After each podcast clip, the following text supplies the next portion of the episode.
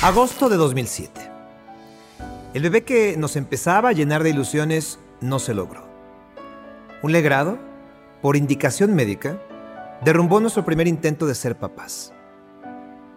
No fue fácil, sobre todo para Laura, para mi esposa, el amor de mi vida. Poco más de un año y medio después, una noticia limpió los pocos escombros que nos quedaban en forma del miedo de si podríamos ser padres alguna vez. Era un viernes por la noche. Yo regresaba de un viaje de trabajo.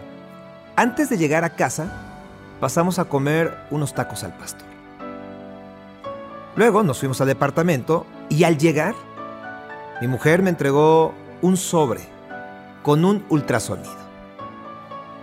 Tremenda noticia para brindar, chocando nuestras mejillas y lágrimas de felicidad. ¿Por qué no me lo dijiste antes? Le pregunté. Me contestó, con poca ternura pero atinada. ¿Cómo crees que te lo iba a decir en una taquería? ¿Cómo te iba a decir que iba a ser papá comiendo tacos? Cierto. La noticia más importante de mi vida tenía que tener su espacio, nuestro espacio, nuestro nido. A partir de entonces nuestra vida no solo cambió, mejoró.